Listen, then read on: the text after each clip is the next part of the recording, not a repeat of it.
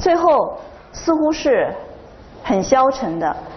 那苏轼和辛弃疾的这首次韵词，你看啊，因为它次韵嘛，所以最后一个一定是也是一个月字，都是以月来结束全篇。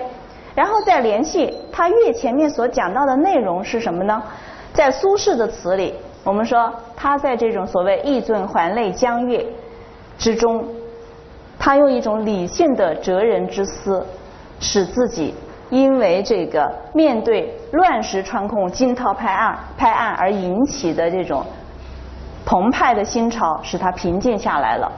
啊，用理性的责任之思，使自己这个起伏的思绪平静下来了。那么辛弃疾的《长庚应伴残月》，可以说充满了一种英雄无路的悲哀。这个最后的这个悲哀，它似乎是使人低沉绝望的。但是联系着他整首词，他前面一再写到的所谓梅花、黄黄菊，还有这个怒发冲冠的形象，可以说他已经表明了自己在他的这种悲慨之中是有着一种倔强的风骨的。所以整首词它所体现的正是这种英雄之豪，而不是哲人之旷。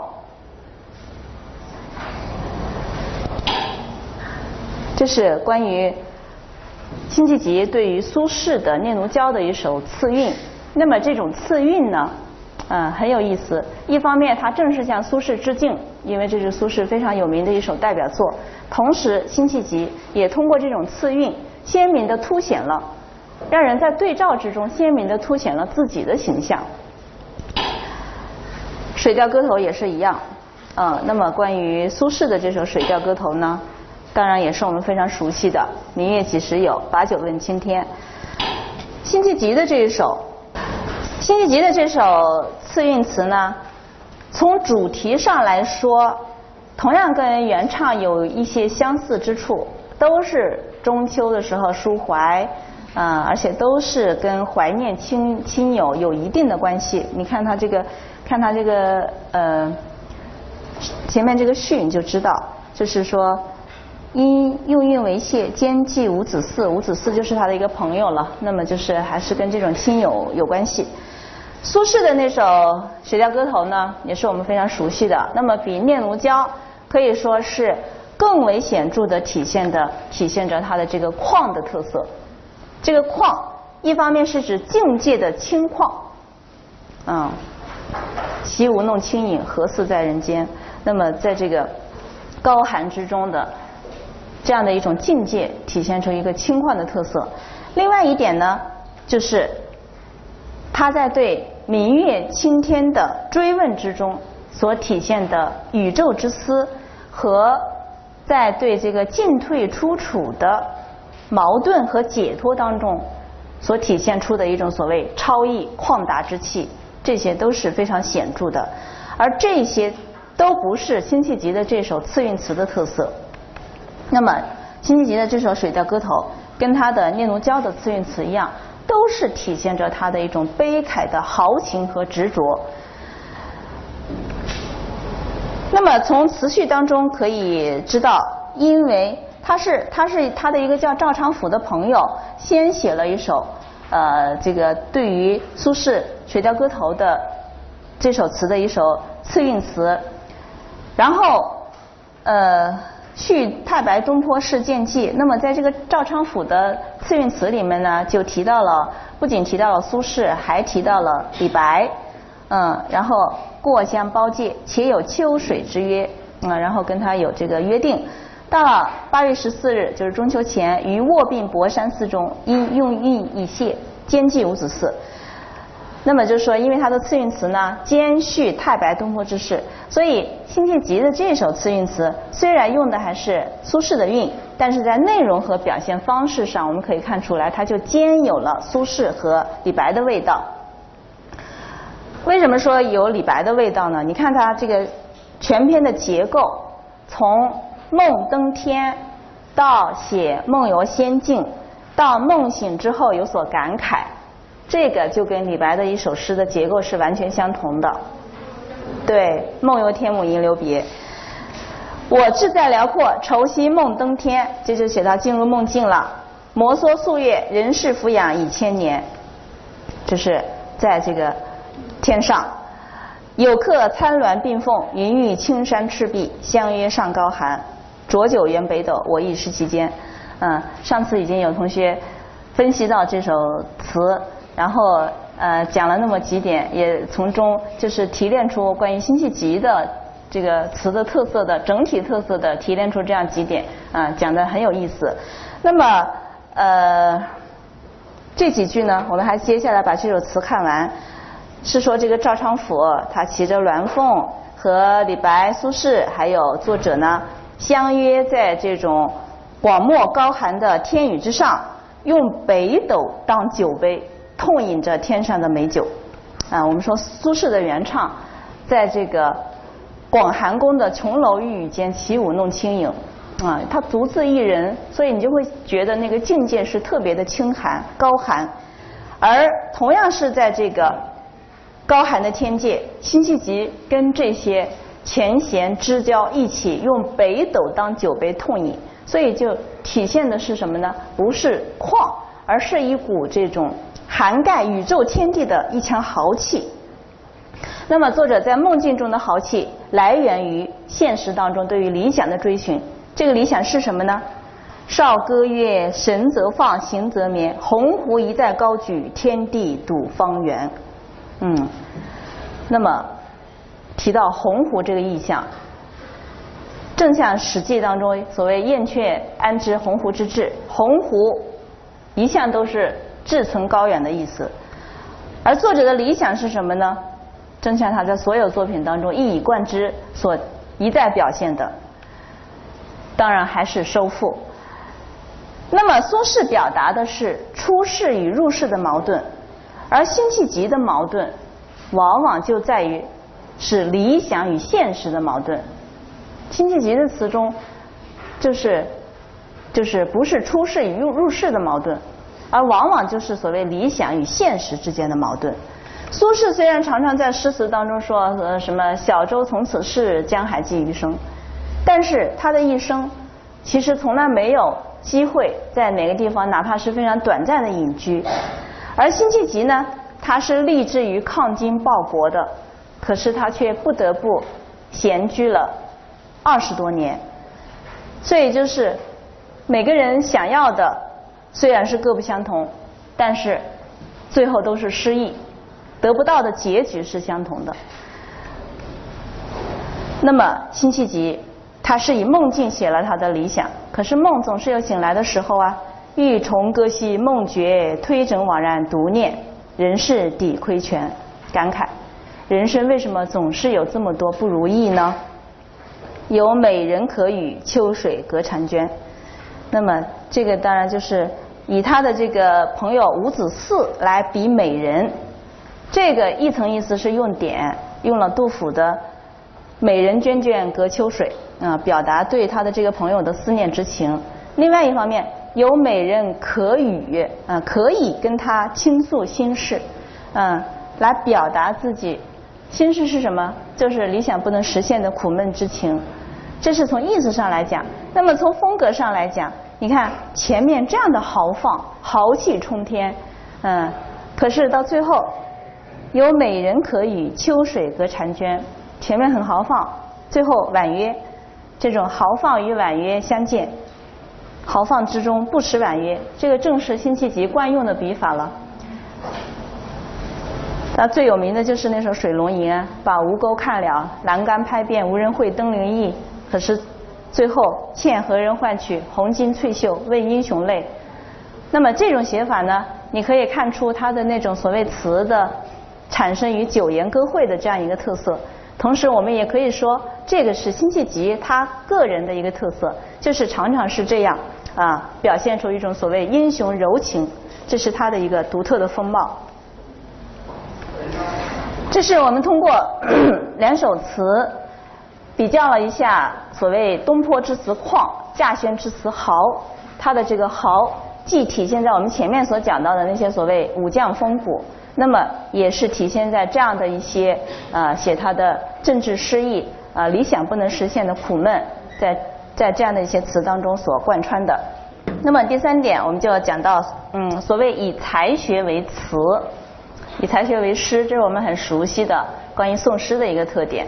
那辛弃疾的这个以才学为词，也就是所谓他的这种身份上的一个特别之处，他是能够把武将和学者这二者融合在一起的。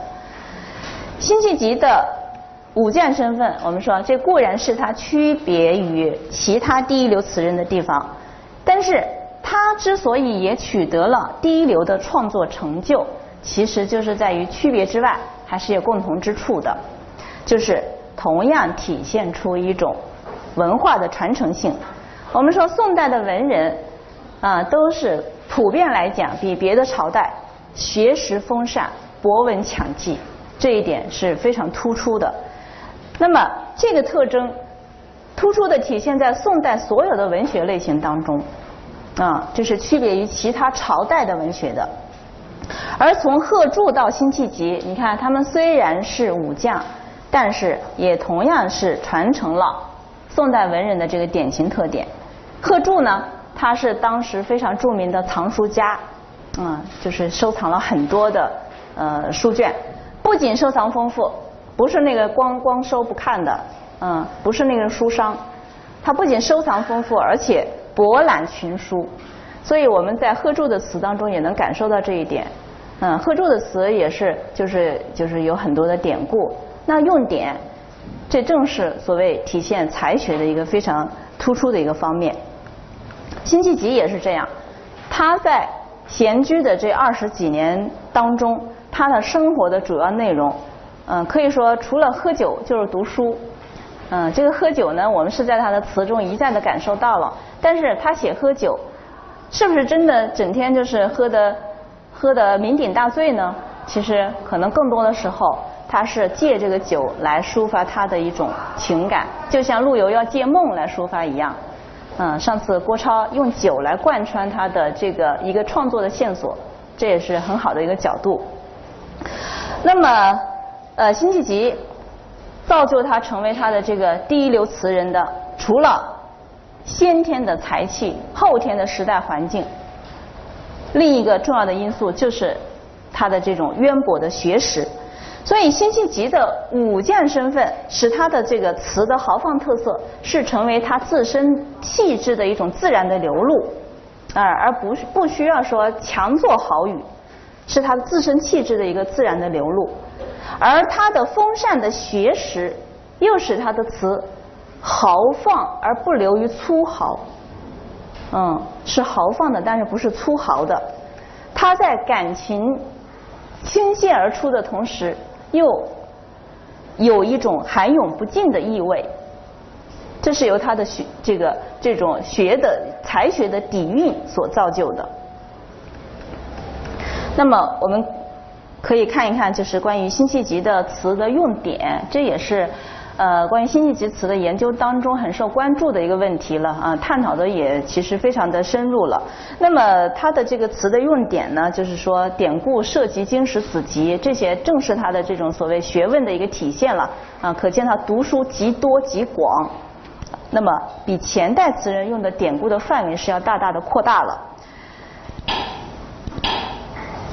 这首《贺新郎》，嗯，绿树听啼绝，更哪堪鹧鸪声住，杜鹃声切。啼到春归无寻处，苦恨芳菲都歇。算未抵人间离别。你看，从这儿开始，基本上是一篇写别的一篇小赋了，就是写到了很多的这个关于离别的这些典故。马上琵琶关塞黑，更长门翠帘辞金阙。看燕燕送归妾。将军百战声名裂，向河梁回头万里，故人长绝。易水潇潇西风冷，满座衣冠似雪。正壮士悲歌未彻，啼鸟还知如许恨。料不提清泪长啼血，谁共我谁共我醉明月？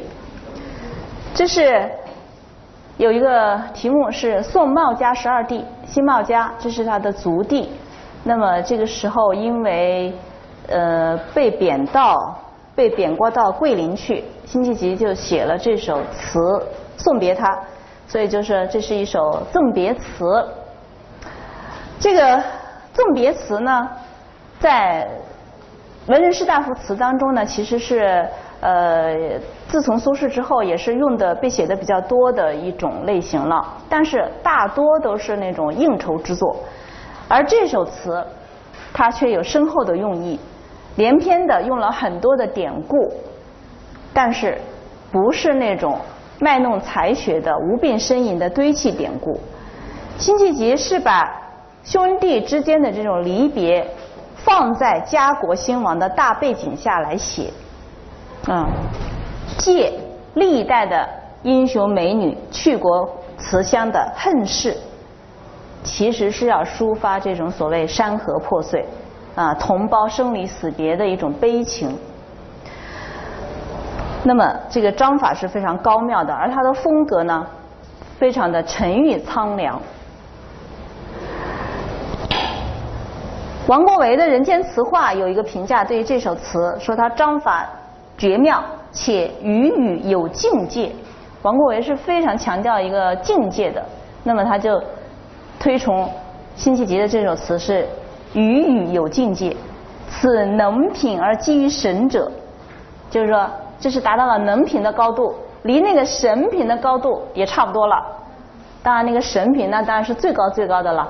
这首词呢，虽然还没有达到神品那个那个顶尖的那个高度，但是也差不多了。然非有意为之，故后人不能学也。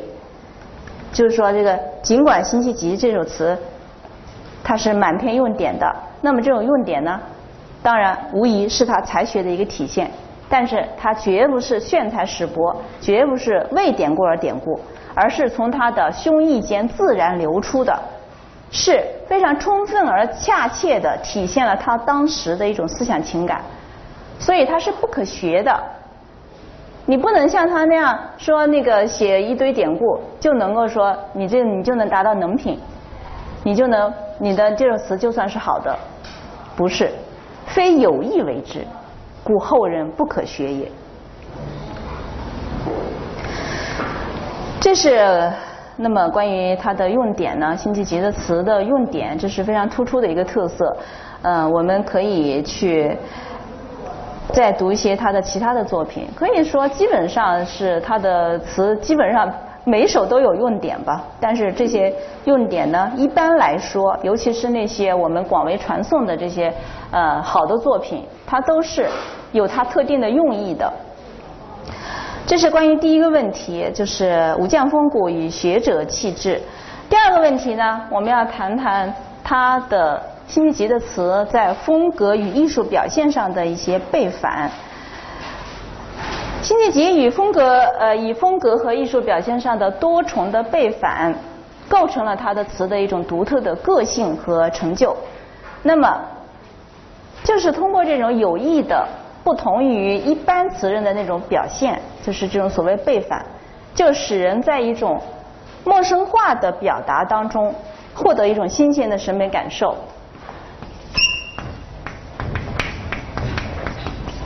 嗯，所谓陌生化呢，就是跟一般的词人的那种常规的表达不一样。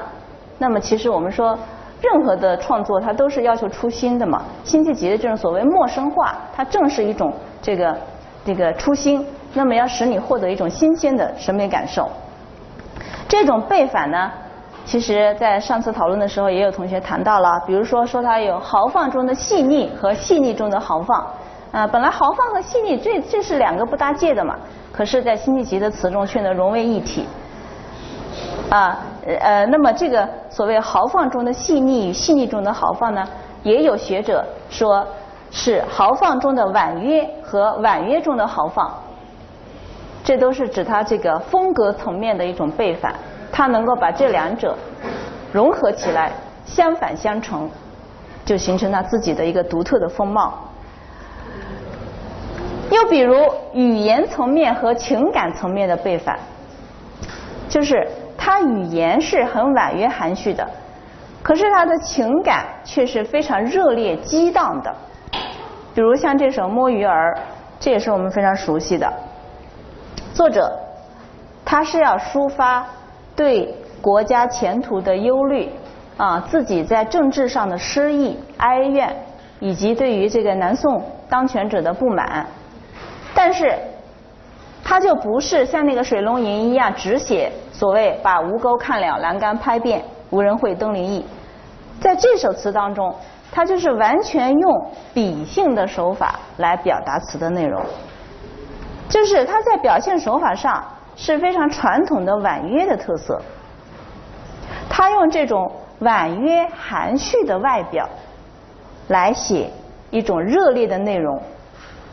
那么夏承焘先生对他有一个非常形象的评价，八个字的评价，说他是肝肠似火，色貌如花。啊，这也正是体现所谓在语言层面和情感层面，它是有一种背反，形成一种张力，就非常的富于感染力。丑奴儿，它也体现出语言层面和情感层面的一种背反。那么它的特色是在于以淡语写浓愁，语言是很平淡的，但是它有一种深广的忧愁在里面。那有意思的是，这首词的词牌也是背反的，“丑奴儿”，嗯，它并不是丑女的意思，而是故意反说来表现一种非常强烈的喜爱的情感。这个词调呢，这个“丑奴儿”这个词调其实原名叫什么？叫《采桑子》。嗯，《采桑子》我们可能也听过。那么，《采桑子》呢，在古乐府《日出东南隅》当中有的是谁呀？美女罗敷采桑，对吧？罗敷采桑，所以这个词调又叫罗敷媚，媚，这当然就是美好的意思了。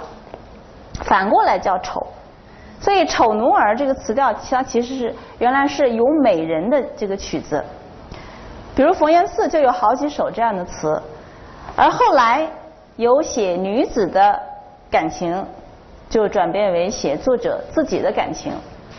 比如辛弃疾这首《丑奴儿》就是这样。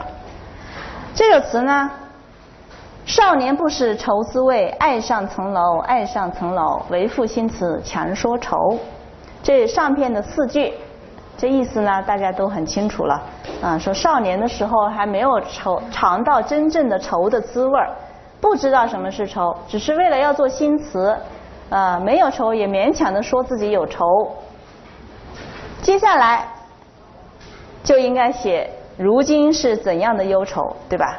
嗯，这四句，因为它是呃，你你看到下片以后，你就知道这个上面的四句，它其实是对下片起一个衬托的作用的。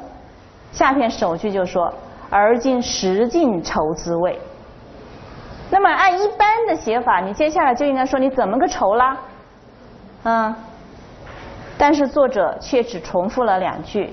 欲说还休，欲说还休，在那吞咽之间，就是没说出来，到底怎么个愁法？最后终于说了，可是却是与愁无干的天凉好个秋。